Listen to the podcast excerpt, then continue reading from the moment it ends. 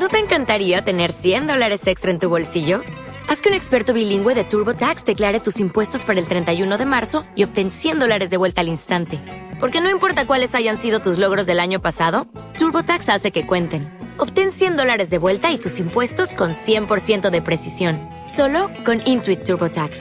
Debes declarar para el 31 de marzo. Crédito solo aplicable al costo de la presentación federal con TurboTax Full Service. Oferta sujeta a cambios o cancelación en cualquier momento.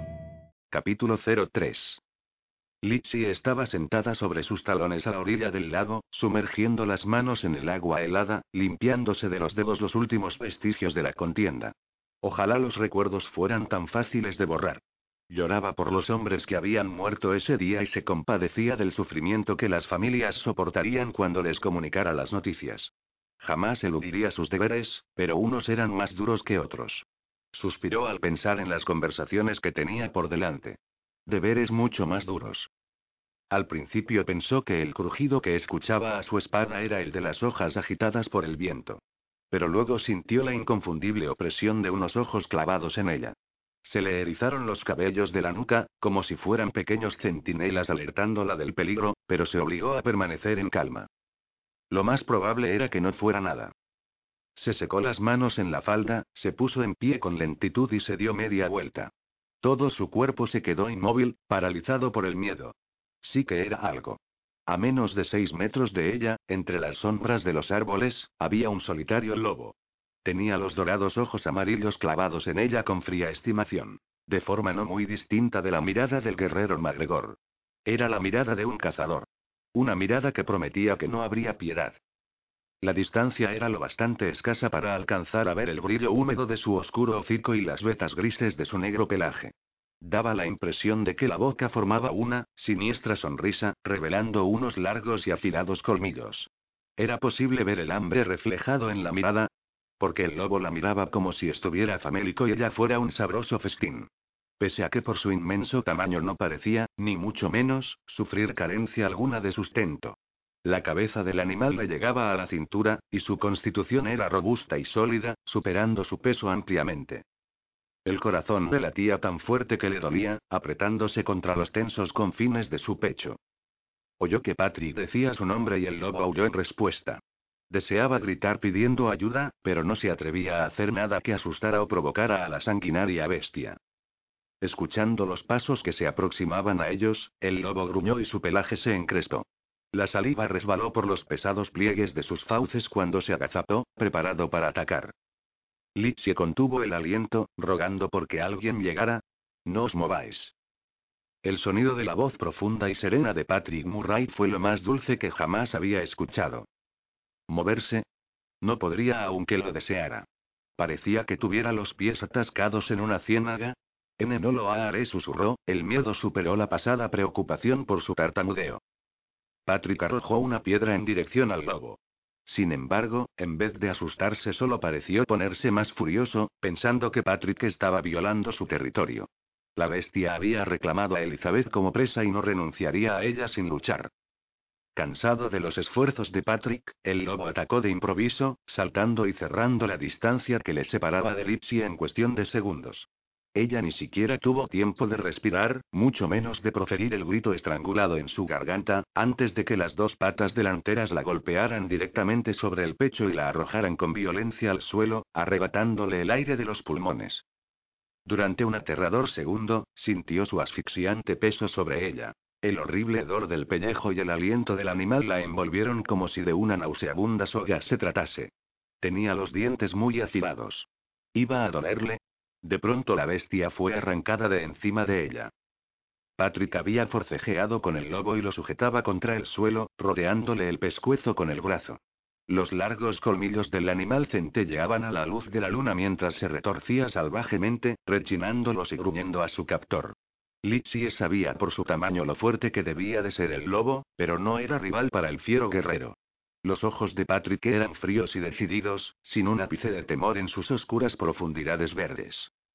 Contempló con sobrecogido asombro cómo dominaba al feroz animal, como si no le plantara más batalla que un conejo. Jamás había visto nada semejante. Su fuerza era extraordinaria. Su brazo se apretó en torno al pescuezo del lobo, los músculos se destacaban contra el cuero del gambesón como una roca, hasta que el animal quedó laxo. Litsi juraría haber visto arrepentimiento en el rostro de Patrick cuando lazó el cuerpo sin vida del lobo a un lado y fue rápidamente hacia ella. ¿Os encontráis bien? Ella sintió mudamente mientras él la ayudaba a levantarse. Es estoy bien. Se esforzó por controlar su tartamudez. Pero la tensión de lo que acababa de suceder, sumada al horror del anterior ataque por parte de los MacGregor, resultó ser demasiado. No le importaba. Su cuidadosamente forjado aplomo se disolvió. Apenas se sostenía en pie, sentía que las piernas le temblaban. Su cuerpo comenzó a sacudirse incontrolablemente, la garganta se le cerró y unas lágrimas ardientes le anegaron los ojos. Él estaba muy cerca, más de metro ochenta y dos de fuerza masculina. Tan sólido y seguro, su valiente protector. Le pareció del todo natural buscar la seguridad de su abrazo. Corrió hacia él, sepultando la cabeza contra el duro muro de su pecho. Olía, maravillosamente. Cálido. A piel, a agujas de pino y a fortaleza. Cerró los ojos, saboreando los intensos olores masculinos. Solo entonces las lágrimas comenzaron a rodar. Patrick MacGregor, un hombre célebre por su frío dominio, por su determinación en la batalla, por su fuerza y tenacidad en las más adversas condiciones, estaba completamente perdido. Bajó la mirada hacia la rubia cabeza del diminuto bulto femenino apretado contra su torso y no supo qué hacer, pues había tenido poca experiencia consolando a mujeres afligidas. Sentía una aguda punzada en el pecho. Una oleada de calor casi rayaba en la satisfacción. Una emoción tan desconocida para él que no sabía qué hacer al respecto. Tras un momento de confusión, se relajó y actuó de forma instintiva, dejando que sus brazos la rodearan y arrimándola más a él. Imaginó que era lo correcto. A pesar de que con ello solo hizo que llorara con más fuerza, cuando cada músculo del cuerpo de la muchacha pareció dar un suspiro de alivio y se derrumbó laxamente contra él. Sintió un impulso protector. Un abrumador impulso de mantenerla a salvo. Lo cual era irónico, dada su misión.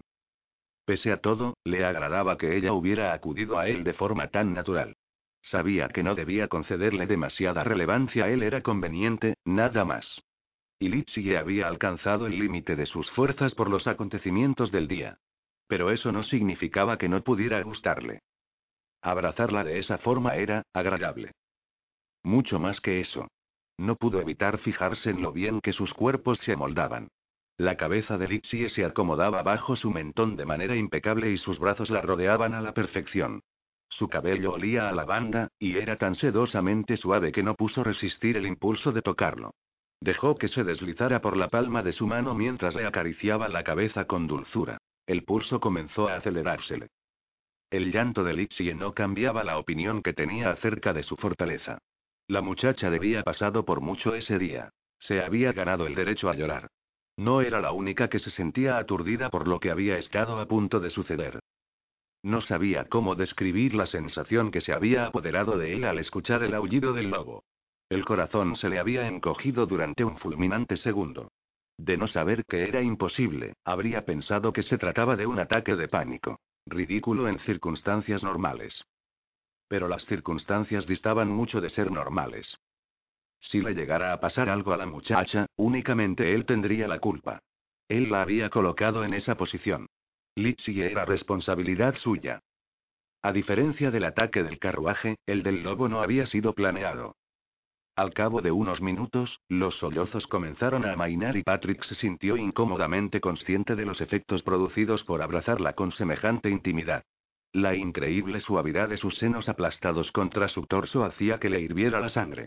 Sentía una opresión en la entrepierna. La excitación. Había pasado mucho tiempo desde la última vez que había estado con una mujer y eso le estaba pasando factura, en el momento más inoportuno. Ella gimoteó y alzó la mirada hacia él con los ojos llorosos, sus largas pestañas apelmazadas y de punta. Tenía el rostro bañado por las lágrimas y la luz de la luna, con un opalescente resplandor que parecía casi sobrenatural. Por un momento fueron solo ellos dos, un hombre y una mujer, en un reino sin corromper por sangrientas enemistades. En un mundo donde una heredera Campbell podría recibir con agrado a un pretendiente MacGregor. Donde el engaño era innecesario. Donde besarla pareciera lo más natural del mundo, lo único.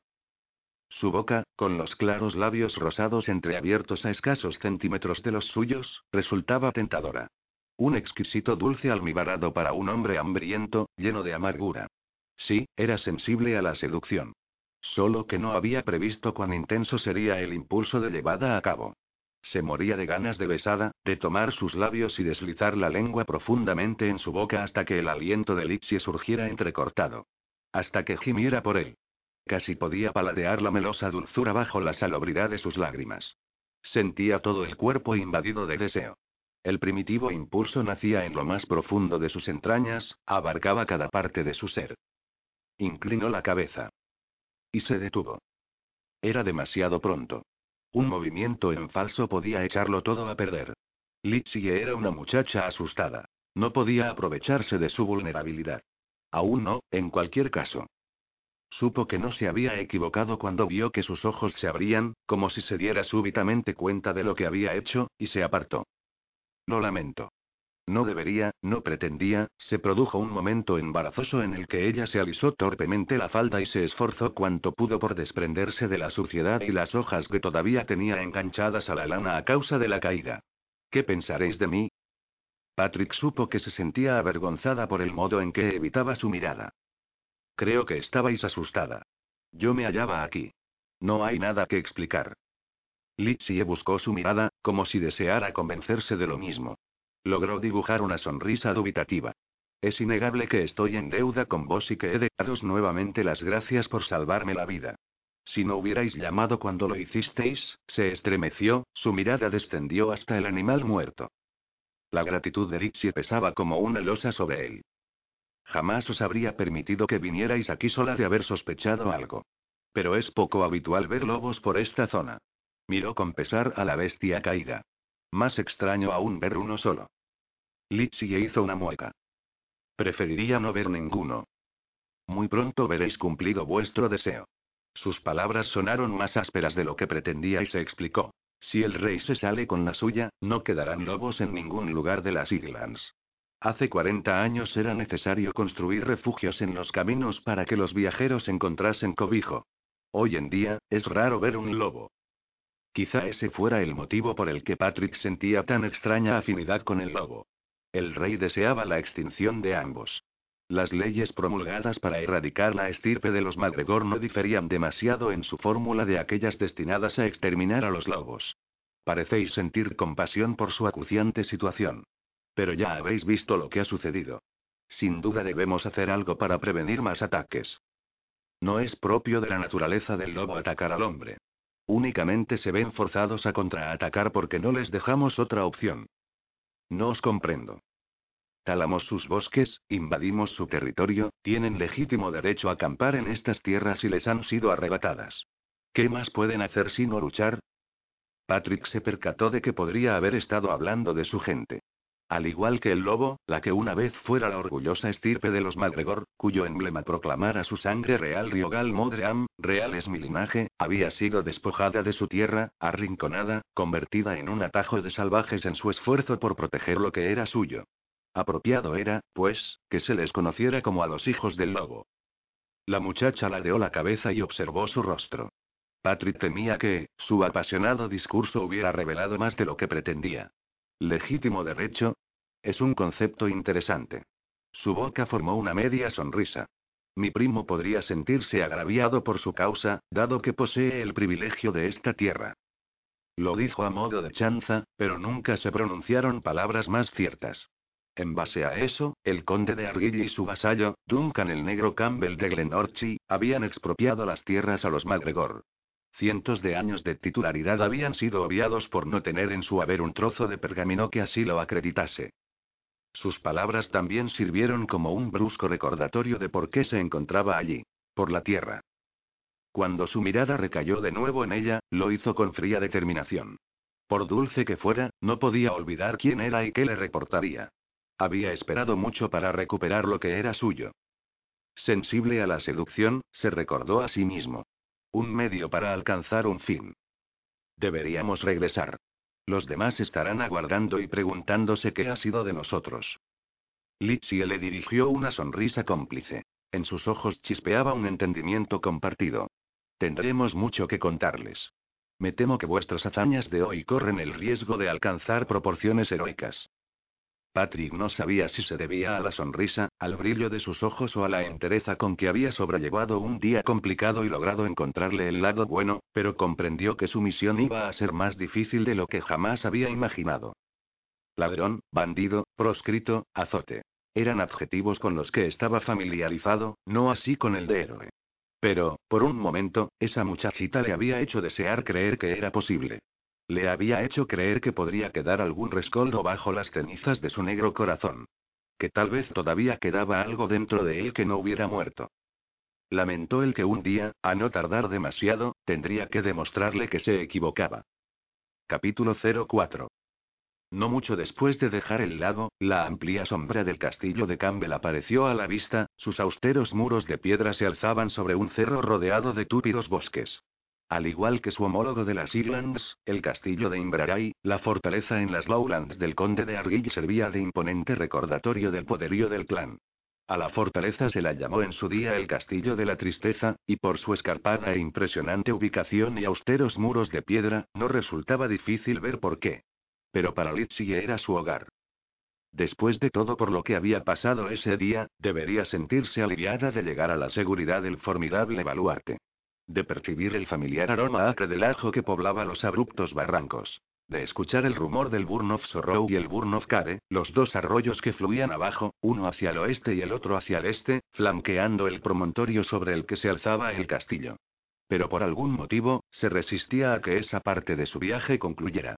Sospechaba que tenía mucho que ver con el hombre que cabalgaba a su lado.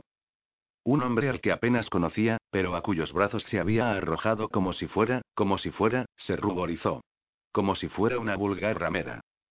Por el amor de Dios, el pobre hombre estaba aún de duelo por la pérdida de su esposa y de su hijo nonato. ¿Estaba acaso tan desesperada por hallar un poco de romanticismo que podría enamorarse del primer hombre que se mostraba amable con ella? Al parecer, así era. A pesar de su galantería, Litsie se sentía mortificada por lo que había hecho. Con un rostro como el suyo, seguramente estaba acostumbrado a que las mujeres se arrojasen a sus brazos, pero ella jamás había hecho nada que fuera lo más mínimamente indecoroso. Jamás había abandonado el decoro para buscar el consuelo en los brazos de un desconocido. Pero había sido una sensación increíble. Cálida. Segura. Protectora. Y mucho más. Había sentido una conexión. Algo que iba más allá de la simple atracción que parecía haberse adueñado de cada parte de su cuerpo. En sus brazos se había sentido viva. Como si su cuerpo hubiera salido de un largo sueño y se estremeciera de placer ante el despertar. Algo se había apoderado de ella y había sentido el impulso imperioso de tocarle. De deslizar las manos por sus brazos y sentir los poderosos músculos bajo las yemas de los dedos, trazar los duros contornos de su torso y espalda. Absorber su fuerza. El calor, una presión, había invadido su cuerpo. Y luego, durante un instante, el corazón cesó de latir al pensar que él iba a besarla. Su boca había quedado suspendida a escasos centímetros de la de ella. Los amplios labios sensuales, la oscura barba incipiente que se extendía por la sólida mandíbula, el especiado calor de su aliento por encima de su cabeza. Pero no lo había hecho. Ignoraba si solo lo había imaginado o si simplemente él se lo había pensado mejor. En modo alguno debía alentarle, aunque no podía negar la punzada de decepción que había sentido. Se dijo que era mejor así. Ahora que la había llevado sana y salva a su hogar, se marcharía para proseguir su viaje al otro lado del mar a fin de escapar de los recuerdos del pasado. Era ridículo. La pobre esposa ya no estaba en este mundo, pero Litsie sintió cierta envidia. Esa mujer había sido afortunada por tener a un hombre que se preocupara tanto por ella. Lo suficiente para que eso le alejara del hogar tras haberla perdido. Resultaba obvio que aún no se había repuesto de la pérdida.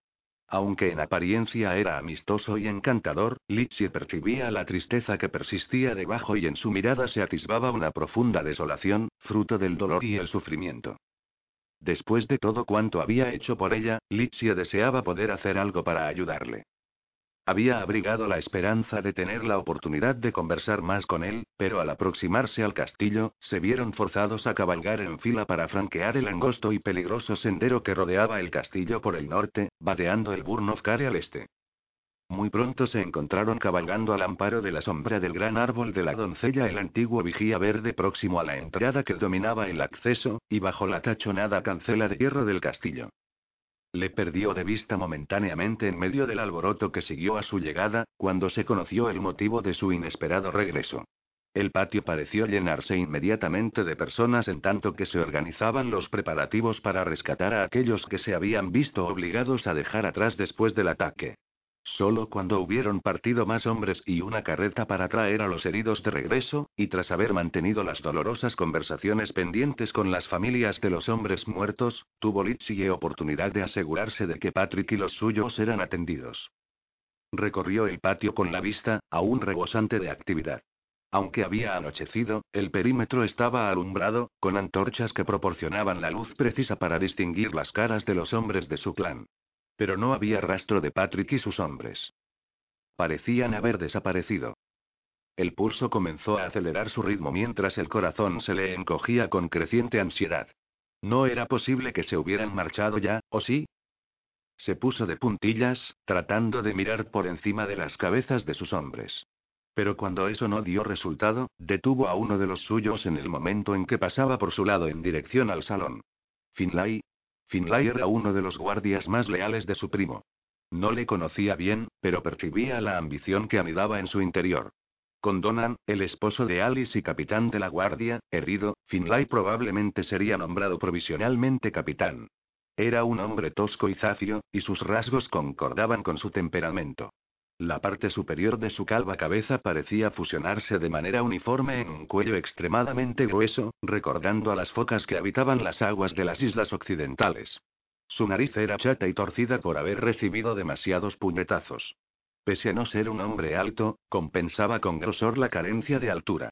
Tenía la constitución de un buey, el torso ancho y redondo como un barril de cerveza. Milady, Esbozó una amplia sonrisa amarillenta salpicada de manchas marrones. Litsi reprimió la repulsa, que sabía que era injustificada, para devolverle la sonrisa. ¿Habéis visto a los hombres que nos acompañaban? ¿A los Murray? Ella asintió, tratando de no parecer demasiado impaciente. La última vez que los vi estaban en las caballerizas. Aliviada porque no hubieran partido, acertó a darle las gracias antes de marcharse con presteza. La puerta estaba abierta y los terrosos olores acre le inundaron la nariz cuando cruzó la entrada, la paja esparcida por el suelo se le pegó al dobladillo de la falda. Es algo a tener en consideración, oyó decir a uno de los hombres de su primo. Nos vendría bien la ayuda extra. No escuchó la respuesta porque otro hombre, al verla, carraspeó y la conversación concluyó de golpe, de forma embarazosa. No había nada peor que ser la causante de que se hiciera de pronto el silencio en una habitación, aparte de ser el objeto de las miradas de una estancia llena de hombres. Reprimió el rubor, sintiéndose a todas luces fuera de lugar. Obviamente estaban sorprendidos de verla. La señora del castillo función que había asumido tras la muerte de la condesa no acostumbraba visitar las caballerizas para ocuparse del bienestar de los guardias. Pero las circunstancias no eran las normales, se recordó. Consciente de que sería proclive al tartamudeo con todas las miradas puestas en ella, hizo una pausa y tomó aire profundamente antes de hablar. Hemos dispuesto comida y bebida en el gran salón. Se volvió hacia Patrick. Y os están preparando unos jergones en el alojamiento de la guarnición. Os agradecemos encarecidamente la comida, pero no deseamos causaros ninguna molestia. Deberíamos ponernos en camino. Litsi frunció el ceño, le miró a la cara con los ojos entrecerrados. ¿Era acaso su imaginación o parecía un poco pálido? No es ninguna molestia. Después de todo lo que habéis hecho por nosotros, lo menos que puedo hacer es ocuparme de que vuestros hombres disfruten de una buena noche de descanso. Sonrió. Seguramente no hay nada de malo en esperar a la mañana para proseguir viaje, ¿verdad? No, pero, es lo menos que puedo hacerle, interrumpió, no deseando darle la oportunidad de negarse. Tenía esa desagradable sensación en el estómago, igual que le había sucedido cuando creyó que se habían marchado. Por alguna razón, era de vital importancia que no se fuera. Aún no, al menos. Dirigió la mirada al hombre joven de cabello negro que Patrick tenía al lado en busca de ayuda. Estoy segura de que vuestros hombres agradecerían pasar la noche a cubierto en un confortable jergón, ¿no es así? Su sonrisa alentadora tan solo logró incomodar más al joven. Posiblemente era unos años menor de los 26 que ella tenía, pero comparado con el musculoso Patrick y sus anchos hombros, su espigada y delgada constitución le conferían un aspecto prácticamente juvenil. Yo, miró con impotencia a su capitán, atrapado en una situación imposible, pues deseaba complacer a su anfitriona sin oponerse a su líder. Patrick se compadeció de él. Hizo una reverencia a modo de fingida rendición. Una sonrisa torcida danzaba juguetonamente en sus labios. ¿Cómo podría objetar nada ante tan considerada petición? Litsie le brindó una sonrisa traviesa nada propia en ella. No podéis. Parece, pues, que estaremos honrados de aceptar vuestra hospitalidad por esta noche. Ella unió las manos. Espléndido. Sus miradas se cruzaron, y Litsie sintió de nuevo aquel extraño estremecimiento que se iniciaba en su cabeza y descendía con celeridad hasta los dedos de los pies, provocándole calor y haciéndole sentir melosa y un tanto adormecida. ¿Deseáis alguna otra cosa, milady? preguntó Patrick cortésmente. No, yo, bajó la mirada, con las mejillas ardiendo, y cayó en la cuenta de que se había quedado embobada. Gracias a Dios, el lugar no estaba lleno de hombres que presenciaran su bochorno, habida cuenta de que la mayoría de ellos habían comenzado a dispersarse para acabar de atender a sus monturas y dirigirse después al salón. Litsie tragó saliva y empezó de nuevo. Parecéis impaciente por partir. Patrick había tomado un cepillo de la bolsa atada a su silla de montar y comenzado a prodigar largas y fuertes cepilladas al lustroso pelaje negro de su semental. Resultaba imposible no fijarse en la impresionante anchura de los hombros y los poderosos músculos de los brazos mientras trabajaba. Tenía unos brazos muy musculosos. Dudaba que pudiera abarcarlos con ambas manos. Se le secó ligeramente la boca y tuvo que humedecerse los labios para concluir. ¿Os aguarda algún trabajo en el continente? Él clavó la mirada en ella, y Litsie sintió mariposas en el estómago. Nada en particular, pero siempre hay trabajo para un buen soldado. ¿Por qué lo preguntáis? Litsie se aclaró la garganta con nerviosismo. Tan solo desearía que hubiera un modo de agradeceos todo lo que habéis hecho. Patrick restó importancia a aquello. No hice nada que cualquier otro hombre no hubiera hecho en las mismas circunstancias. Ella meneó la cabeza. Jamás había conocido a un hombre al que le incomodaran tanto los cumplidos. Al menos dejadme que os pague por vuestro. La mirada de Patrick se tornó fría. Eso no será necesario. Los ojos de Lipsie se abrieron desmesuradamente al percatarse de que le había ofendido de forma involuntaria. Era un hombre orgulloso y su oferta de recompensarle había vulnerado su honor. Una reacción extraña, pensó, para un hombre tan empeñado en vender su espada al mejor postor. Alargó la mano y le asió del brazo. Lo sintió duro y sólido bajo sus dedos, con la misma flexibilidad que el acero. Lo lamento, no era mi intención ofenderos. Los ojos de Patrick se tornaron negros, tan oscuros e impenetrables como su duro cuerpo de granito. Bajó la mirada hasta su mano. Litsie la retiró tímidamente. Él levantó la mirada hacia la suya y luego retomó su tarea, finalizando al cabo de unos minutos. ¿Hay algún lugar donde podamos asearnos antes de comer? Por supuesto. Puedo acompañaros al lugar donde vais a pasar la noche. Señaló la bolsa atada a su silla, la cual Patrick había desatado y colgado de la pared del establo. Traed vuestras cosas si lo deseáis. Patrick asintió y procedió a retirar la bolsa y echársela al hombro. Algunos de sus hombres siguieron su ejemplo y caminaron tras ella fuera de los establos hasta el patio. Los condujo a través de este hasta uno de los muchos edificios exteriores de madera, construido junto a la torre que albergaba a los soldados del castillo, aunque en esos momentos estaba desierto.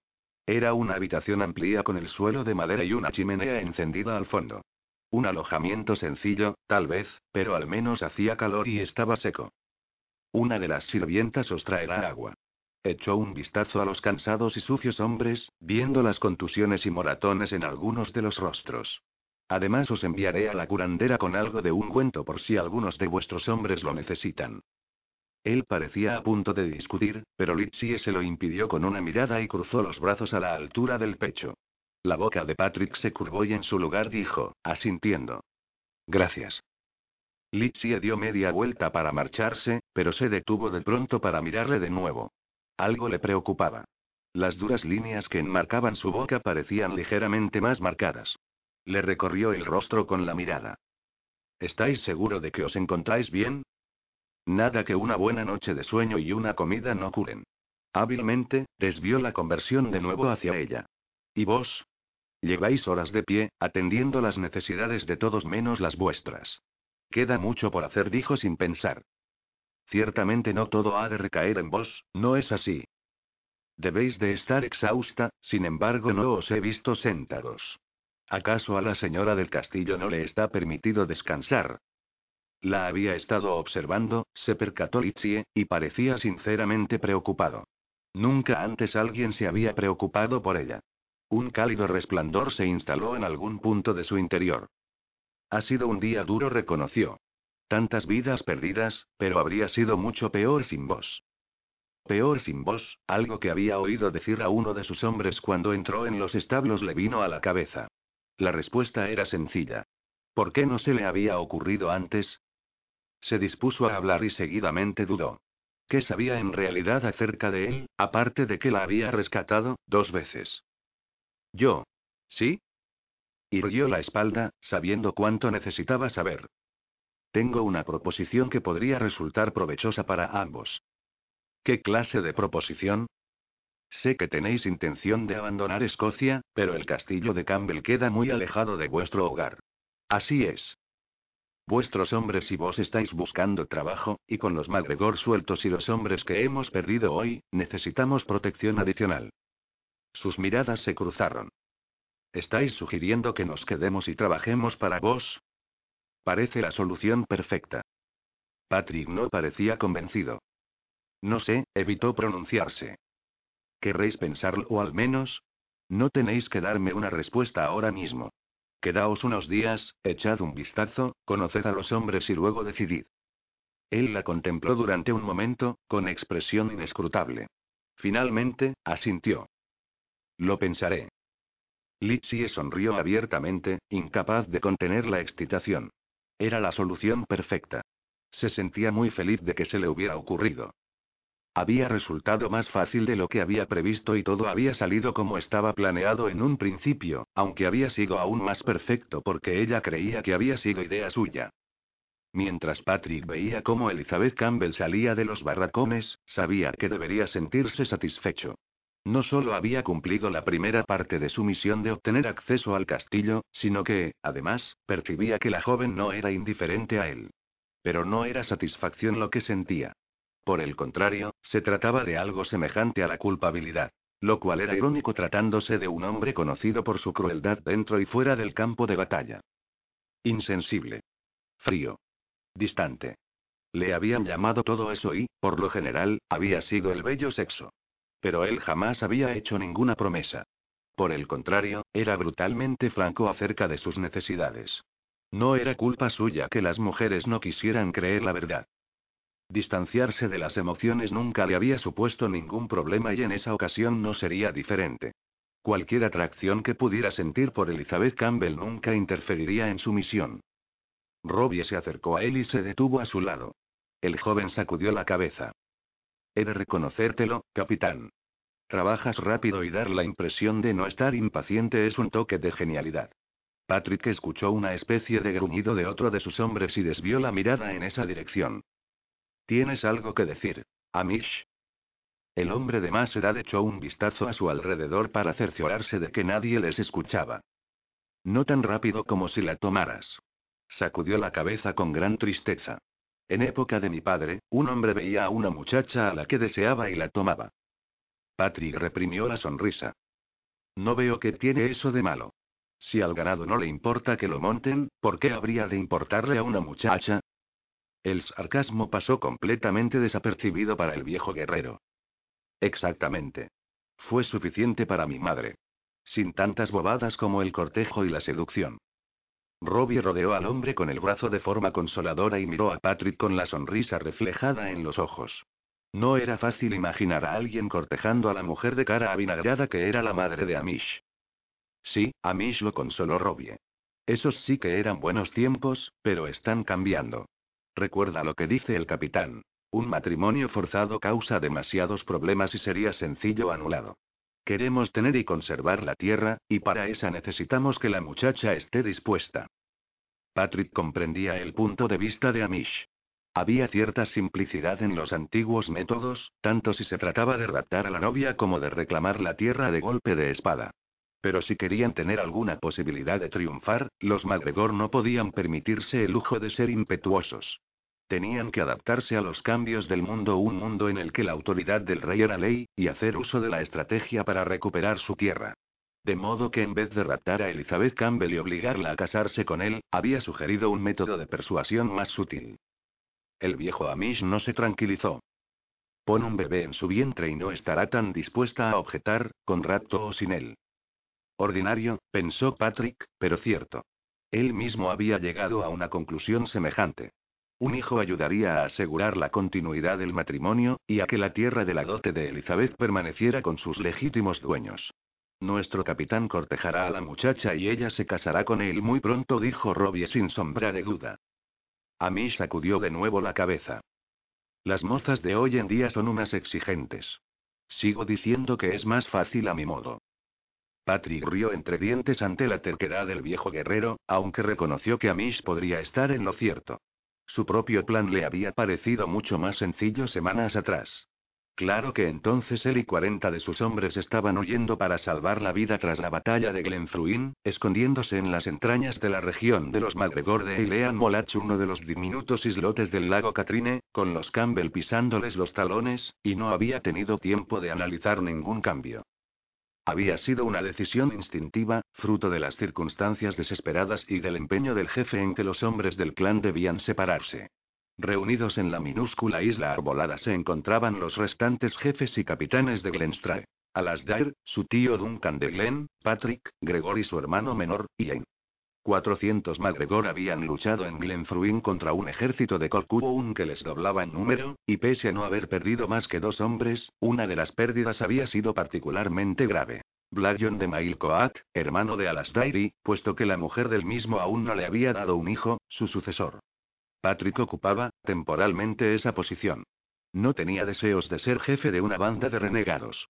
Los MacGregor, incluyendo a algunos de sus hombres, eran un grupo salvaje e incontrolable.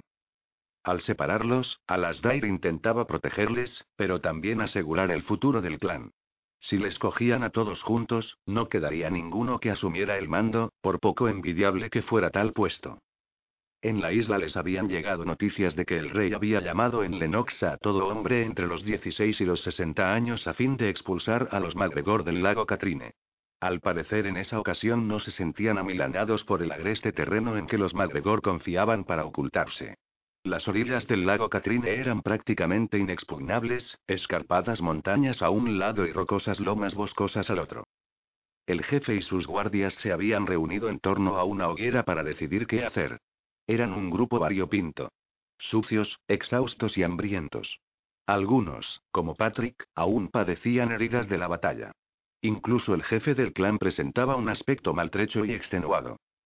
Estaban discutiendo a dónde ir. Las opciones eran, como mínimo, escasas. No muchos estarían dispuestos a enfrentarse a la ira del rey, quien había decretado que acoger a un MacGregor estaba peñado con la muerte. Peor aún, Arguill había puesto a su brazo ejecutor, Jamie Campbell, a cargo de perseguirles y darles caza. Patrick se había cruzado con él en suficientes ocasiones para saber que era implacable y que no descansaría hasta encontrarlos. Lamentaba haber desaprovechado la oportunidad de librar a su clan de su tormento dos años atrás, en los Juegos. Patrick esperó su oportunidad mientras se barajaban y, rápidamente, se descartaban nombres. Ni siquiera Macaulay y Murray, que en otras ocasiones les habían dado refugio, estarían dispuestos a arriesgarse en esa ocasión. Finalmente, dijo lo que pensaba por primera vez. Lo que siempre había pensado. Mis hermanos y yo iremos a Valculler. Alasdair le dirigió una mirada prolongada, suponiendo los motivos de Patrick. Glenorchy no es amigo nuestro. Y, al menos por ahora, él tiene esas tierras. Aunque no por mucho tiempo, te lo garantizo. Patrick se quedó completamente inmóvil. Explícate, primo. Argyll y Glenorchy se han peleado, otra vez. Las dos ramas del clan Campbell estaban a menudo enfrentadas, situación que a los MacGregor les venía de perlas. Siempre que Argyll y Glenorchy estuvieran peleando, no se unirían contra ellos. ¿Qué tiene que ver su disputa con mis tierras? Alasdair titubeó. Conocía el empeño de Patrick por reclamar las tierras de su padre. Sabía que mencionar siquiera el tema le pondría de un humor de perros durante días. Argyll reclama la tierra para la dote de su prima. Patrick apretó los puños a los costados. Reclamar la tierra de los MacGregor, tierra que había pertenecido a su clan durante siglos. Tierra que les había sido robada dos veces. Primero por Argyll, que les había convertido en arrendatarios en su propia tierra, y más tarde por Glen Orchy, que había hecho valer su autoridad sobre Argyll y se negaba a reconocerles siquiera como arrendatarios y había incendiado sus casas para expulsarlos de ellas. Las imborrables imágenes asaltaron su cabeza, pero las desterró a la fuerza, dejando tan solo los familiares odio y amargura que se agitaban en sus entrañas. Los Campbell habían pagado por su injusticia, pero nunca sería suficiente. Algunas cosas eran insustituibles. Pero recuperar su tierra ayudaría. Patrick se quedó inmóvil de repente. Su mirada se clavó como un rayo en su jefe. Has dicho prima. ¿Qué prima? Alasdair y el tío Duncan intercambiaron una mirada, como si comprendieran la reacción que su declaración provocaría. Elizabeth. ¿La Campbell de Patrick? preguntó Gregor. Sí, dijo Duncan. Patrick mantuvo una expresión impertérrita, enmascarando la agitación que se abría paso dentro de él. La muchacha a la que una vez había ayudado era ahora la dueña de su tierra. ¿Obra del destino o ironía? Le importaba muy poco la respuesta. Era una oportunidad. El crepitar del fuego parecía acentuar el tenso silencio. ¿Quién es esta vez el prometido? preguntó Alfinian, el hermano menor de Patrick. Nadie respondió a las Dave. Todavía. Sospecho que alguien ha sumado la tierra a la dote de la moza para suscitar el interés por ella. Yo mismo me casaría con la muchacha, si no pensara que Mairi se opondría. Te cortaría los cojones y te los serviría para cenar solo por sugerirlo, apostilló Duncan con seriedad. Los hombres rompieron a reír cuando Alasdair palideció. Infinidad de pensamientos se sucedieron en la mente de Patrick al comprender que aquella podría ser la oportunidad que había estado esperando. No solo tendría la satisfacción personal de ocuparse de que su tierra regresara a la familia, sino que, además, sería una bendición caída del cielo para su clan. Sin tierra, se habían visto obligados a robar y escarbar en la basura para comer. Pero la situación no había sido nunca tan apremiante como después de Glenfruin. La gente se moría de hambre y no sabía si podrían sobrevivir a otro riguroso invierno como el pasado. No podía pasar por alto la oportunidad. Si no hacían algo al respecto, otro lo haría. Yo lo haré, proclamó Gregor con audacia. No. Profirió con voz profunda y resonante. Los hombres fueron acallados por la contundencia de su ímpetu. Demonios, incluso él se había sorprendido. Pero pensar en su hermano con esa delicada muchacha, moderó el tono al añadir. Lo haré yo. Alasdair le miró a los ojos. El jefe del clan no parecía sorprendido por la resolución de Patrick. ¿Tienes un plan? Sí. Su boca se estrechó en una osca línea. Recuperar mi tierra. Alasdair frunció el ceño. ¿Tomarás a la muchacha? Eso fue lo primero que le dictó el instinto, algo que daría pie a la venganza, pero Patrick sacudió la cabeza. No. Argyll no tendría dificultad en conseguir la anulación. Y solo les causaría más problemas, pensó. Necesitaba que Elizabeth Campbell quisiera casarse con él, y seguir casada. El diablo Campbell no consentiría que un MacGregor se acercara a su preciosa prima, señaló Duncan. ¿Cómo pretendes casarte con la muchacha si no puedes tomarla? Tendré que persuadirla, dijo Patrick con inexorable resolución. ¿Y cómo piensas hacerlo? inquirió Alasdair. Seduciéndola repuso sin vacilar con la edad que tiene, la muchacha seguramente sea sensible a ello. Elizabeth Campbell era vulnerable. Él lo sabía. No solo por los compromisos rotos y el hecho de que continuara soltera, sino porque había sido testigo de ello. Había visto su decepción, su sufrimiento cuando Montgomery la había herido. Casi como si lo hubiera estado esperando. Patrick sabía que podía aprovecharse de ello. Unas pocas palabras amables, algunos cumplidos. Colmarla de atenciones. La muchacha era sensible a la seducción y él sería quien la sedujera.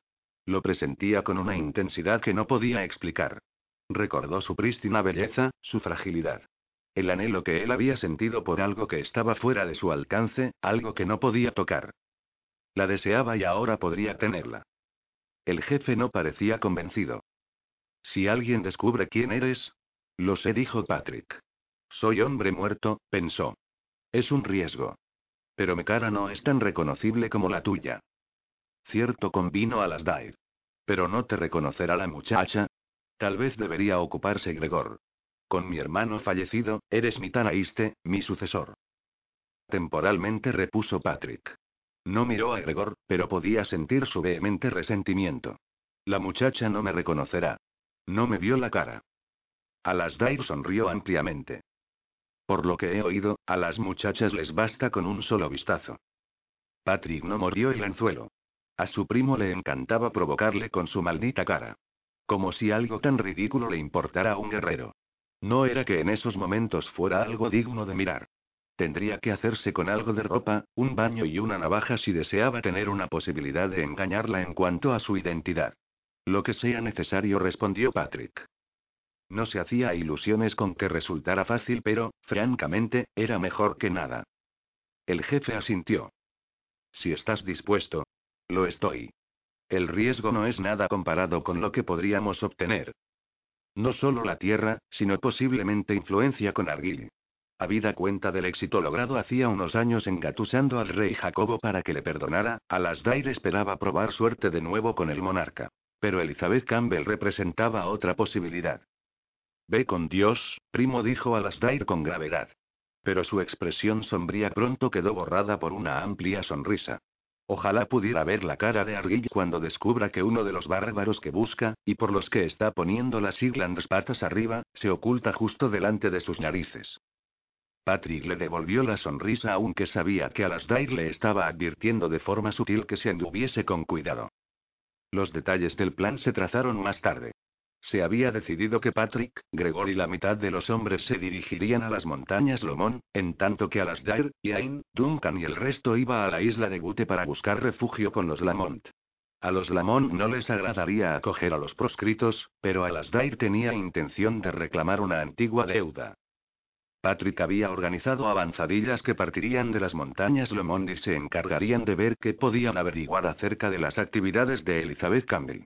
Su elevado emplazamiento en las montañas Ochil, rodeado de bosques y escarpados barrancos, hacían del castillo de Campbell un lugar inexpugnable. Cuando se enteraron de labios de un indiscreto soldado Campbell, al que le gustaba beber cerveza en la cercana villa de Goyard, que emprendería viaje al castillo de Glunoon, Patrick supo que había llegado su oportunidad.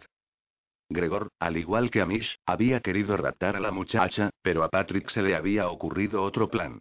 En vez de atacar el carruaje para raptarla, podrían utilizar dicho ataque y el que él acudiera en su rescate como forma de ganarse su confianza. Nadie habría salido herido si Gregor no hubiera tomado la iniciativa, atacando antes de lo que supuestamente debía hacerlo. El jefe tenía razón, dijo Robbie, devolviendo a Patrick al presente. La muchacha parece embelesada con tu bonita cara. Vio la expresión torva de Patrick, pero eso no le impidió añadir. No puedo decir que entienda a qué viene tanto alboroto. Supongo que hay gustos para todo. Razón por la que algún día una muchacha podría mirarte con buenos ojos.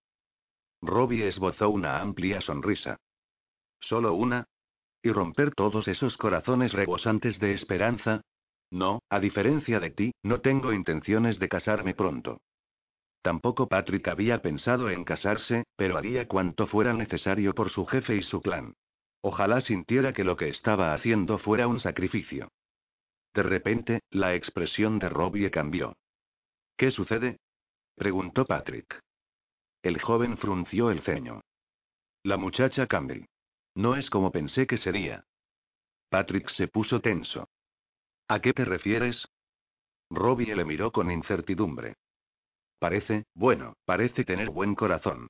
En el camino se aseguró de que tuviéramos comida suficiente, compartió la carne y las tortas que tenía para sus guardias. ¿Estás seguro de qué? Guárdate la compasión para nuestra gente, que morirá de hambre y de frío este invierno si no hacemos algo para ayudarlos, espetó Patrick. No quería decir que... Es una Campbell, gruñó Patrick. Cuando te descubras perdiendo el corazón mientras miras su bonita cara, imagínate a sus hermanos y a su primo en su lugar. Robbie dio un paso atrás, mirándole fijamente con una expresión extraña. Sí, capitán. Lo recordaré. Patrick sintió que su estallido de furia se enfriaba con la misma celeridad con que se había desencadenado al darse cuenta de lo que había pasado, y de aquello que le había llevado a reaccionar así. Robbie no había hecho más que dar voz a sus propias dudas, dudas que no había previsto. Es mejor que la alternativa, dijo cuando Robbie se alejó, para convencerse a sí mismo más que por otro motivo. Patrick se quitó la camisola de malos modos, utilizando el agua que le había llevado una sirvienta para limpiarse el sudor, la sangre y la mugre del cuerpo. Hizo una bola con la estropeada camisa y la arrojó al fuego, luego sacó una limpia de la bolsa, dando gracias en silencio al mercader al que le había robado la ropa por ser lo bastante considerado para tener una de repuesto. Se estremeció cuando al remeterse la camisa sus dedos rozaron la herida del costado. Pero hizo caso omiso del dolor mientras se ponía el gambesón y salía por la puerta, dirigiéndose al gran salón. Procuró no pestañear, pero no lograba borrar los puntitos negros de su visión. Con algo de comida y una buena noche de descanso, estaría como nuevo.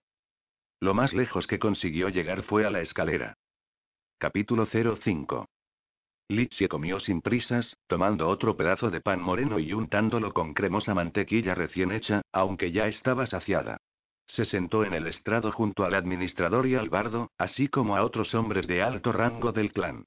La sala rebosaba con el bullicio de las voces de los soldados que habían decidido ahogar las penurias del día gracias a una saludable cantidad de cerveza.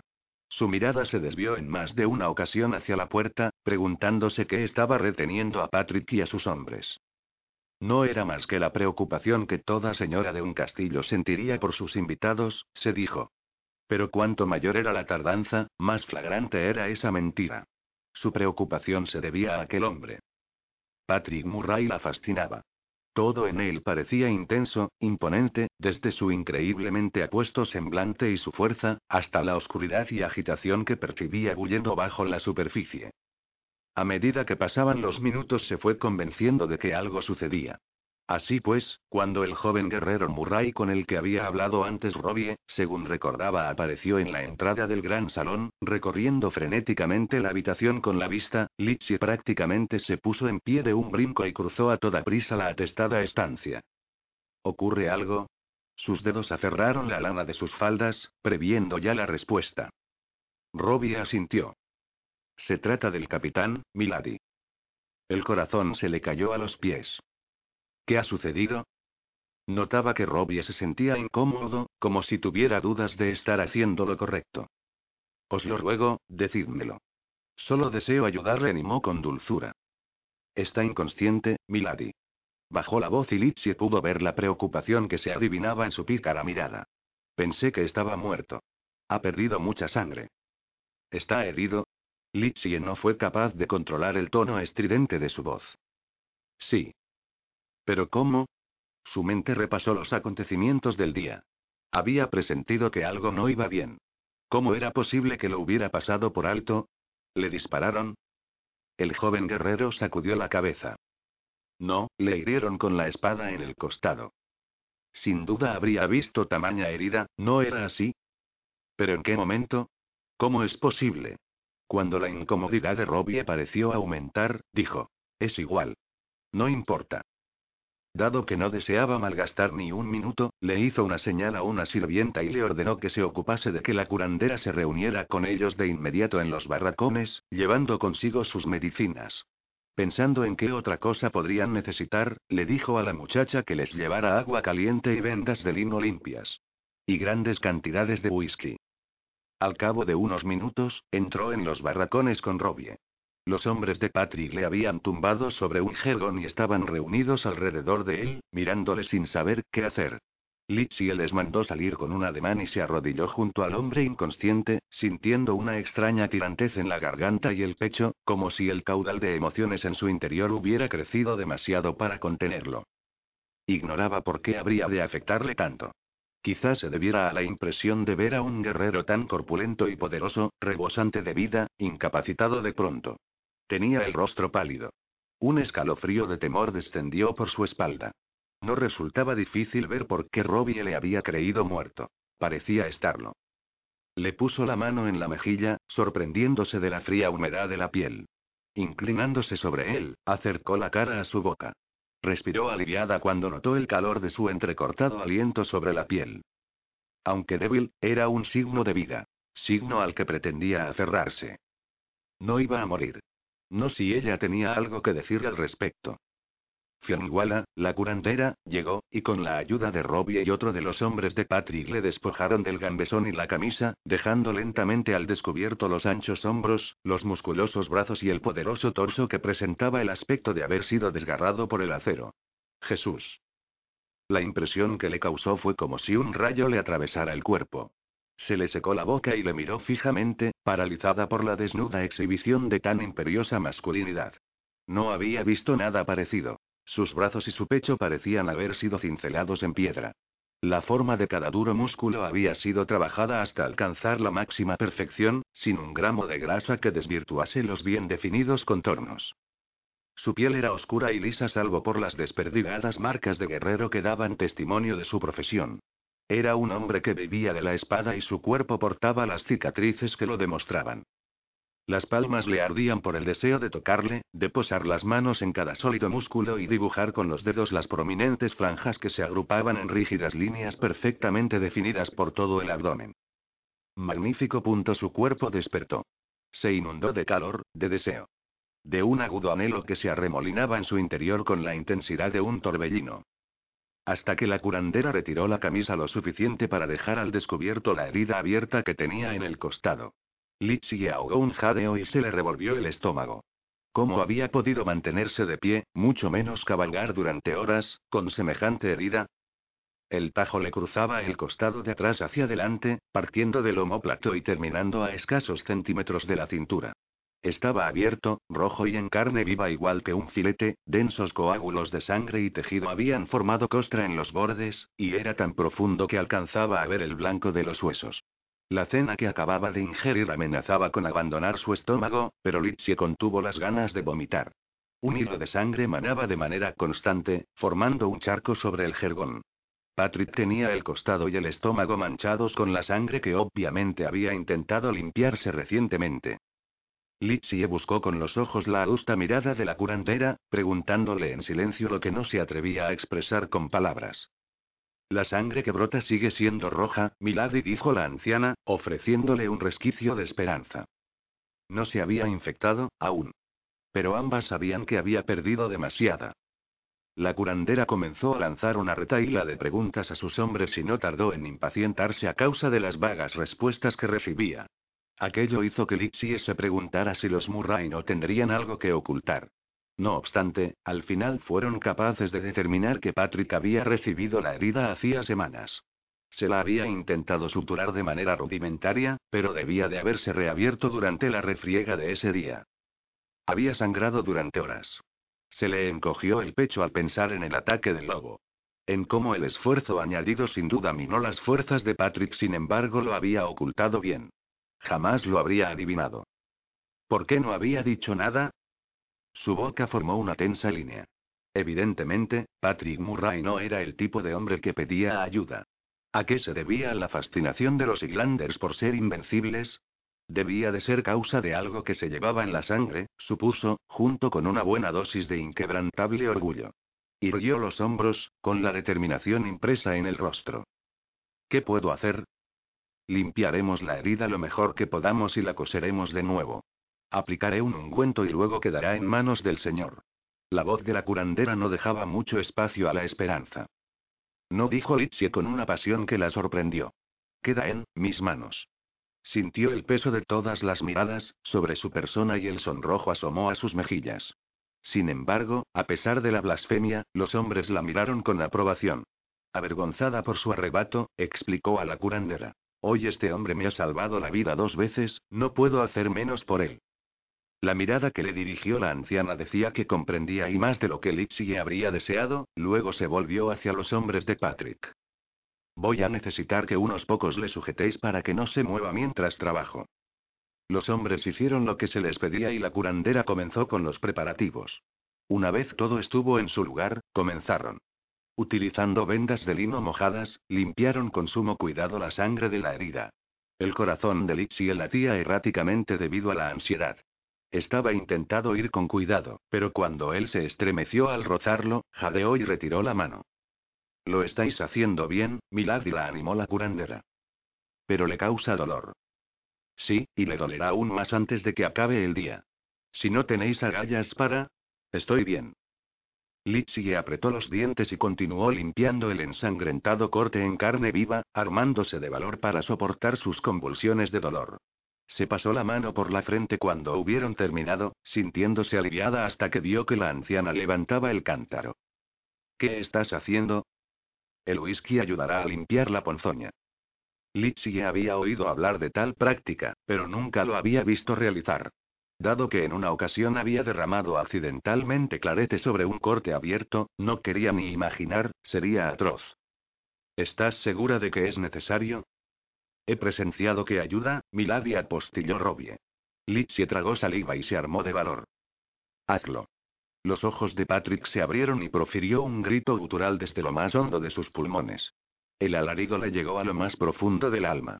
Los soldados le sujetaron, pero fue espantoso contemplar cómo su cuerpo se retorcía de dolor. Finalmente, después de lo que pareció una eternidad, se quedó inmóvil. La curandera sacó la aguja y un fino hilo de seda. Esto va a llevar su tiempo. Necesitaré que sujetéis la herida mientras la coso. Miró a los soldados. Tendréis que impedir que se mueva. El tejido que rodea la herida está tierno y va a causarle gran dolor. Durante una hora Litsie se sintió como si le faltara el aire, cada centímetro de su cuerpo estaba en tensión mientras la curandera cerraba metódicamente el profundo corte. Fue un proceso arduo y concienzudo que exigió hasta lo último de sus fuerzas. Cuando la anciana hubo terminado, aplicó un ungüento y colocó una venda limpia sobre la herida. No entiendo cómo ha podido ir por ahí durante semanas con una herida semejante. Debe de haberle dolido una barbaridad, dijo la curandera, meneando la cabeza. El capitán no siente el dolor como la mayoría de los hombres, aseveró Robbie con admiración. Ha soportado cosas mucho peores. Sí apostilló uno de los guerreros de mayor edad. ¿Veis esa de la derecha? Señaló una cicatriz redonda en el hombro de Patrick. Recibió el disparo de un arcabuz en el brazo con que blande la espada y continuó luchando durante horas. Litsie apretó los labios fuertemente. Todo el mundo siente dolor, dijo. Solo que algunos son condenadamente tercos para reconocerlo. Los hombres la miraban boquiabiertos como si acabara de decirle una blasfemia. Me aseguraré de decírselo a vuestro capitán con esas mismas palabras cuando despierte mirando fijamente el apuesto, aunque increíblemente pálido, rostro del hombre que yacía en el jergón, rezó por tener la oportunidad de decirle todo lo que pensaba. No deseaba recordar. Patrick luchó contra las imágenes, luchó para no quedarse dormido, pero el sueño era imparable. Ahora se sucedía con mayor velocidad. Arremetía contra él con la fuerza de una avalancha. No podía huir. No podía escapar de los recuerdos, del descanso profundo y del dulce sonido de la voz de su madre colándose en sus sueños. Salvo que no había sido un sueño. Despierta, Patty. Vístete. Date prisa, mi amor. Se dio cuenta de que era la voz de su madre, salvo que no sonaba como de costumbre. La de su madre era alegre y ligera, no tenida de ansiedad y terror. Abrió los ojos. Su pálido semblante, iluminado por una única vela, surgió igual que una aparición flotando en un negro mar. Por su expresión supo que algo sucedía. Algo muy malo. Un grito desgarró la noche en el exterior. Ya vienen. Los Campbell. Los Campbell venían a por ellos. Recordaba el amargo sabor del miedo. Y de la vergüenza. Tenía diez años. Casi era un hombre. No debería estar asustado. Era un guerrero, igual que lo había sido su padre, y como su padre, un día sería capitán a las órdenes de su primo Alasdair Roy. Aún podía sentir la mano de su madre acunándole la cara con ternura.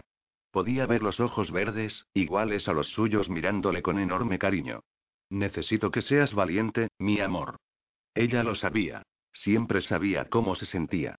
Coge a tus hermanos y huida al corazón del bosque. Ocultaos ahí hasta que alguien vaya a por vosotros cuando el peligro haya pasado. No deseaba ir. El bosque estaba encantado y lleno de hadas. Aún así ocultó su miedo y asintió. ¿Pero qué harás tú? No voy a dejar a tu padre. No te preocupes. Presionó la mano contra su rostro. Annie y yo estaremos a salvo. Su madre era una Campbell de nacimiento. Hermana del Lair de Glenorchy, el hombre que había jurado expulsar a los Malgregor de sus tierras. Él sacudió la cabeza con terquedad. No te dejaré. Debes hacerlo, le dijo Severa, más de lo que nunca había sido con él. Necesito que cuides de tus hermanos. Cuento contigo. Y no podía decepcionarla. No iba a decepcionarla. En su sueño deseaba discutir, deseaba suplicarle que les acompañara, pero era en vano. De modo que dejó a su madre atrás, tomando la espada que ella le había dado una auténtica espada de acero, no de madera como la que solía usar, y corrió, internándose con Gregor, de siete años, y con Ian, de cinco, en lo profundo del bosque hasta que creyó que iban a explotarle los pulmones. Había recorrido más de un kilómetro y medio cuando se acordó de la insignia. La insignia de capitán que su padre acababa de darle. La insignia que había pasado de padres a hijos durante generaciones. Guárdala bien, hijo mío. Su legado. El símbolo de su clan. Deseó vomitar de vergüenza. ¿Cómo podía habérsele olvidado? Su padre había confiado en él. No podría defraudarle. No importa. Gritó Patrick al muchacho de su sueño. Pero el pequeño no podía escucharle. El niño creía que no había nada más importante para él que la insignia. Dios, cuán equivocado estaba. Patrick dejó a sus hermanos tras advertirles seriamente que no se movieran y dio media vuelta para recuperar su preciada insignia. Lo primero que olió fue el humo. Impregnaba la noche con una negra y densa humareda, quemándole la garganta mientras corría hacia la fortaleza. Corría más rápido ahora, la pesada espada iba grabando un profundo surco en la tierra a su lado. Vio las llamas al salir de la arboleda. El cielo nocturno se teñía con las titilantes lenguas naranja a lo largo de las orillas del lago Earn, devorando todo a su paso. Se le nublaron los ojos, escociéndole a causa del humo y la incredulidad. Su casa había desaparecido. Había gente por doquier. Corriendo. Gritando. Intentando escapar del fuego y de los soldados Campbell que invadían el pueblo. Sabía lo que eso significaba pero no quería creerlo. Sabía que su padre jamás consentiría que algo así sucediera, no mientras le quedara un soplo de vida. Patrick corrió hacia la fortaleza sin prestar atención a las llamas. Cuando se acercó, los cuerpos de los guardias de su padre le hicieron frente como si fueran los ángeles del apocalipsis a las puertas del infierno. La bilis le subió a la garganta, pero continuó corriendo y corrió hasta que vio el familiar tartán formando un sanguinolento bulto a los pies de la escalera. No. Se arrojó sobre el cuerpo inerte, sepultando la cabeza sobre el poderoso torso, sin importarle que las lágrimas rodaran por sus mejillas. Padre. Alguien trató de apartarlo y él reaccionó describiendo un arco con la espada pero sin darle a nada. El hombre que le había agarrado maldijo, sujetándole del cuello con crueldad. Patrick se retorció violentamente, tratando de zafarse del guerrero Campbell. ¿Qué deberíamos hacer con él? preguntó el hombre. Mata al cachorro, respondió otro. Si es lo bastante mayor para llevar espada, lo es para morir por tu acero. Además, los Magregor son vengativos. Mira sus ojos. Irá a por nosotros algún día. Patrick cayó al suelo de golpe y vio la hoja relucir por encima de su cabeza. Deseaba detener el sueño. Deseaba cambiar el recuerdo. Intentó retroceder, pero el sueño no se lo permitía. No. Gritó la voz de su madre desde la oscuridad. No hagáis daño a mí.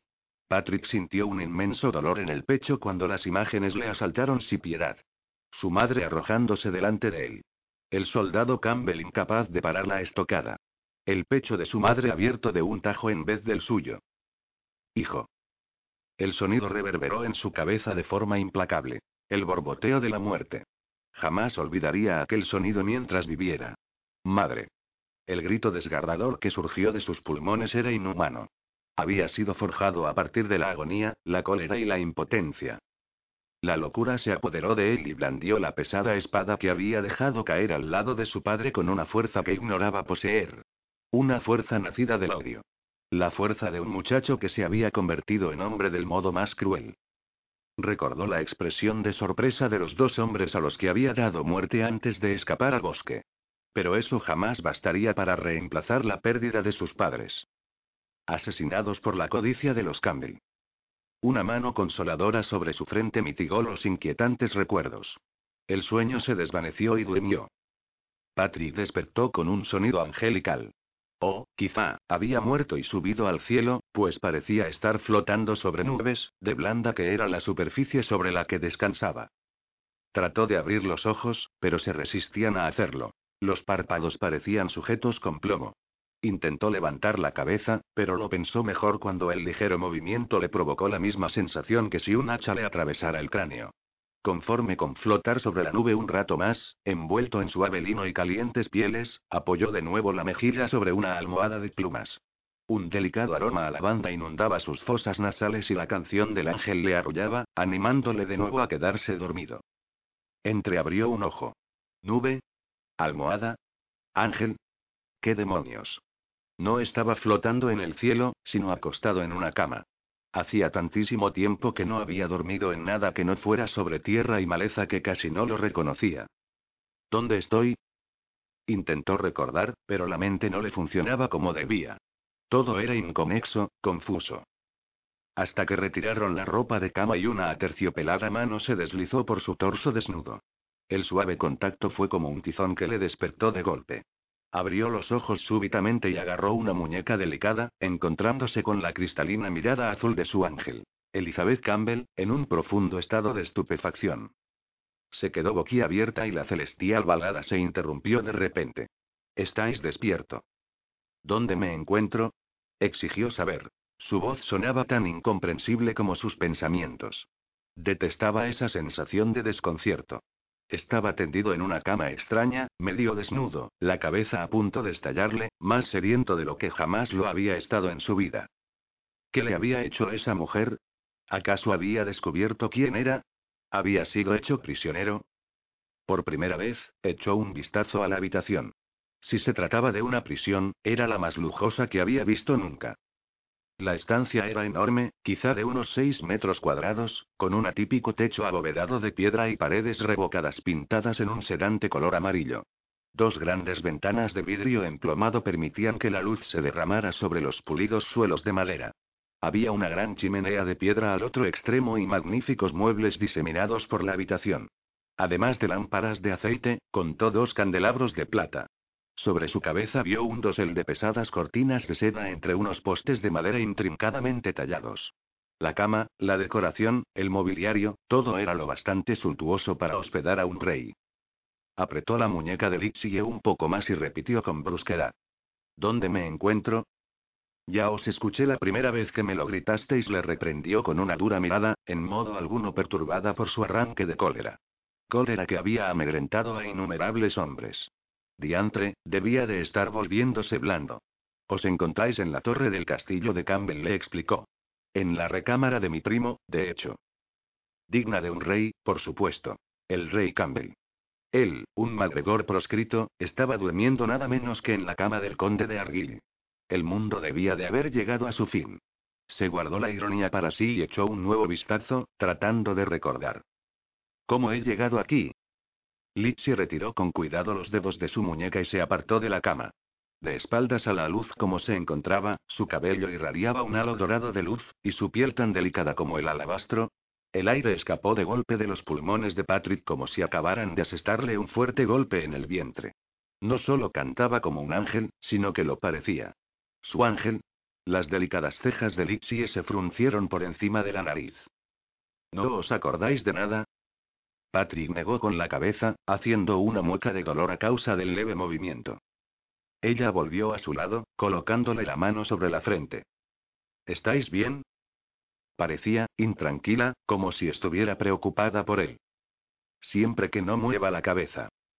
Os sugiero, pues, que os quedéis quieto, dijo con una sonrisa burlancia. Llenó una copa con agua de una jarra que se encontraba sobre la mesilla junto a la cama y se la entregó. Bebeos esto. Debéis de estar sediento. Él lo apuró rápidamente, el frío líquido se deslizó por su seca garganta como si fuera ambrosía. Devolviéndole la copa a Elizabeth, preguntó. Ahora explicadme por qué me encuentro durmiendo en la cama del conde de Argyll. Un atractivo rubor tiñó las pálidas mejillas de la muchacha y, una vez más, se apartó de él. Estabais muy enfermo y la curandera dijo que era necesario que estuvierais caliente. Señaló la chimenea. Dado que esta es la única cámara privada que cuenta con su propia chimenea hasta que se terminen la nueva torre y las cocinas, era lo más lógico. Patrick frunció el ceño. ¿Enfermo? Vuestros hombres os encontraron en el patio, inconsciente a causa de la herida que recibisteis en el costado. Le miró prolongadamente. De eso hace un día y medio. Maldición. Al parecer la herida le había vencido. Normalmente ese signo de debilidad le habría disgustado, pero no esa vez. De haber sabido que desmayarse le habría llevado a estar medio desnudo en un dormitorio a solas con ella, quizá lo habría probado antes. Y a juzgar por el modo en que ella evitaba mirar su pecho, presentía que ya no pensaba en él como en un paciente. Habíais perdido tanta sangre que creímos que ibais a morir, agregó. ¿Cómo pudisteis no decir nada sobre vuestra herida? Él se encogió de hombros. No pensé que fuera tan grave. La expresión de Lipsie cambió de preocupada a irritada, a furiosa, incluso. ¿Que no era grave? ¿Cómo podéis decir eso? Os habéis estado paseando por ahí con un tajo abierto en el costado durante demasiado tiempo. Seguramente debió de doleros. Su enojo y el tono sarcástico que empleó la joven le dejaron momentáneamente desconcertado. Un poco admitió de mala gana, sin saber bien qué pensar de ese aspecto del carácter de Elizabeth Campbell. Su delicada gatita, al parecer, tenía uñas. Pero ahora me siento mucho mejor.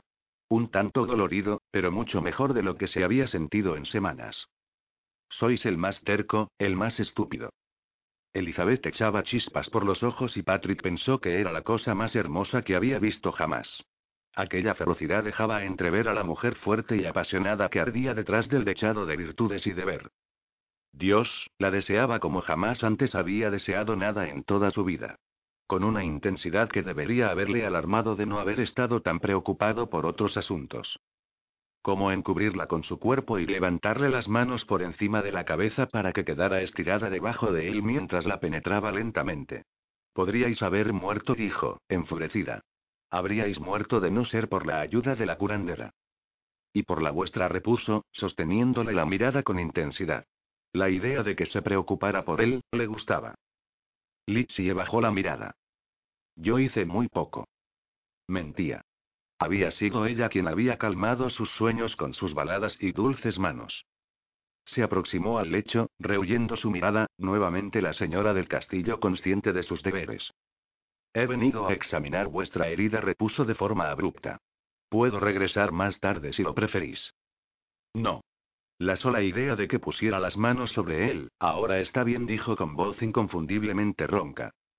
Ella dudó, su mirada se paseó sobre su pecho desnudo hasta las sábanas que le llegaban hasta la parte baja del abdomen. Según parecía se sentía mucho mejor, porque se puso duro como si se tratara de un muchacho virgen bajo el peso de su mirada. Sintió el nerviosismo de Dixie, pero no hizo intento alguno de cubrirse. Le gustaba que se mostrara tímida, que fuese consciente de él. Muy bien. Se recostó sobre la almohada y la observó trabajar. Su delicado aroma le asaltó las fosas nasales cuando se inclinó sobre él para examinar el vendaje. Maldición, qué bien olía. A fresco y a flores. Igual que la lavanda que perfumaba su almohada. Llevaba una sencilla saya de lana marrón y un justillo que ceñía las suaves curvas de sus pechos. Unos redondeados pechos voluptuosos, de los que era dolorosamente consciente, quedaban a escasos centímetros de su boca. Podría levantar la cabeza y sepultar el rostro en su blandura. Un mechón de cabello cayó sobre su torso. El liviano roce de dorada seda sobre su piel estuvo a punto de hacerle gemir. Lo siento, murmuró, apresurándose a pasar el mechón errante detrás de la oreja. Inclinada aún sobre Patrick, levantó la mirada hacia la de él. Tengo que retirar el vendaje para mirar debajo. Podría doleros un poco. Patrick estaba sufriendo, por supuesto, pero no debido a la herida. Su verga parecía a punto de explotar. Ella estaba demasiado cerca. No podía respirar. Cada centímetro de su cuerpo estaba preparado. De algún modo acertó a pronunciar un bien con voz estrangulada. Ella retiró con cuidado el vendaje y Patrick pudo ver la herida cosida con esmero. Tenía buen aspecto. Sorprendentemente bueno. Annie no tendría el menor motivo de queja, a pesar de que eso no le impediría intentar buscar alguno. Elizabeth tomó un paño mojado del aguamanil y suavemente limpió la sangre seca. Él cerró los ojos, y su piel ardió en llamas cuando ella le tocó. Sentir sus manos sobre el cuerpo era enloquecedor. Una tortura.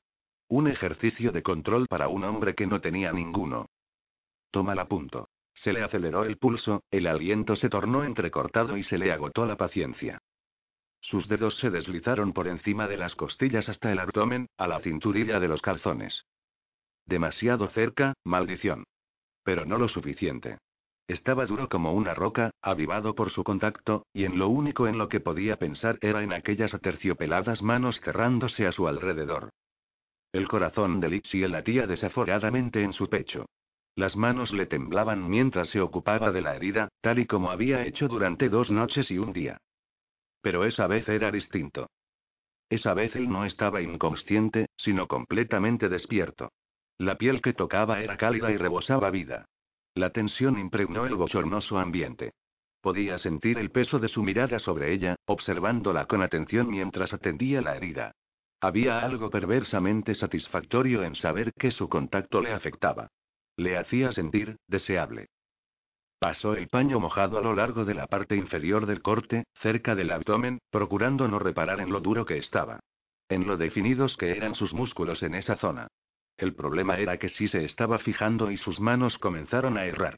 Dio sin querer con el borde de la sábana que le llegaba a las caderas, rozando su virilidad. Su muy prominente virilidad.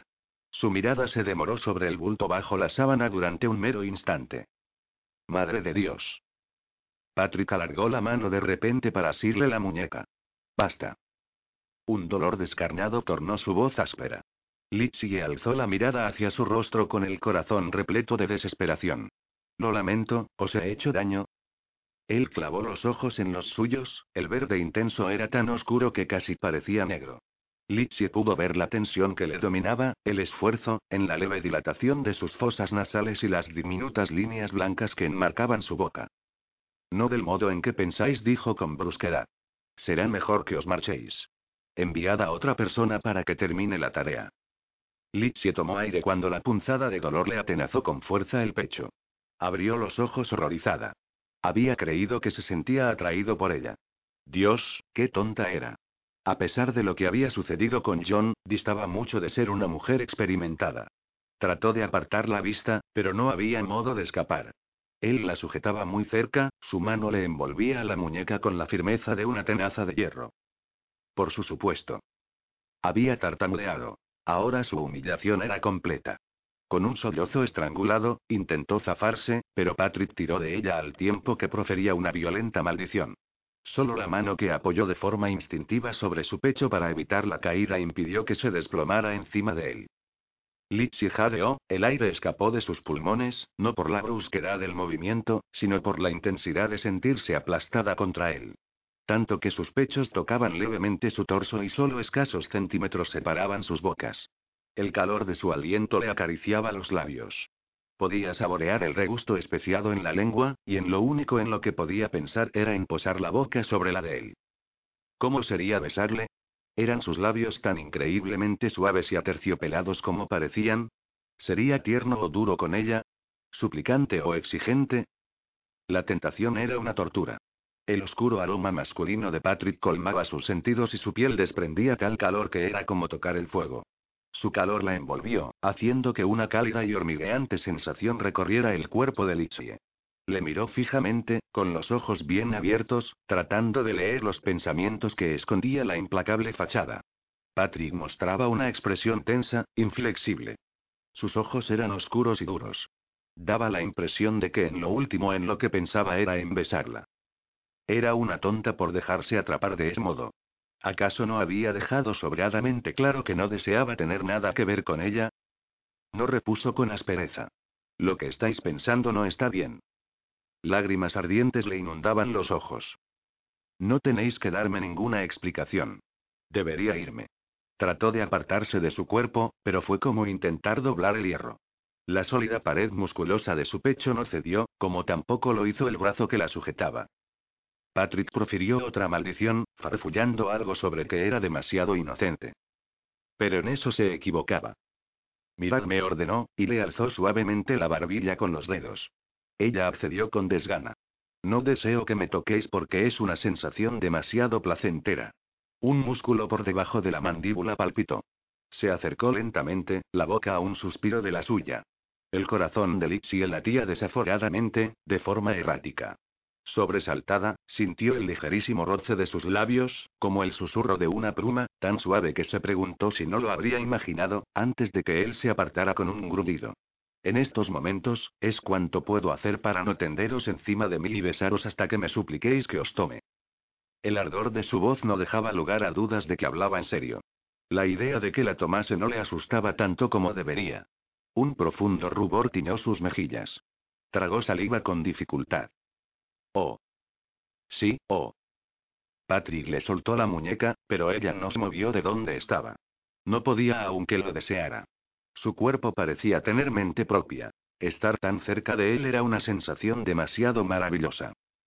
La confesión de Patrick no debería hacerle sentir tan ridículamente complácida, pero así era. Se sonrojó de placer y se mordió el labio. No me di cuenta, dijo con timidez. Lo sé. Su mirada se volvió más penetrante. Pero ahora lo sabéis. Os deseo, y no soy lo bastante caballero para no actuar en consecuencia.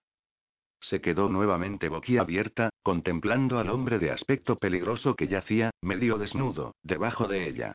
Tenía razón en eso. No parecía un caballero. Su aspecto era el de un guerrero.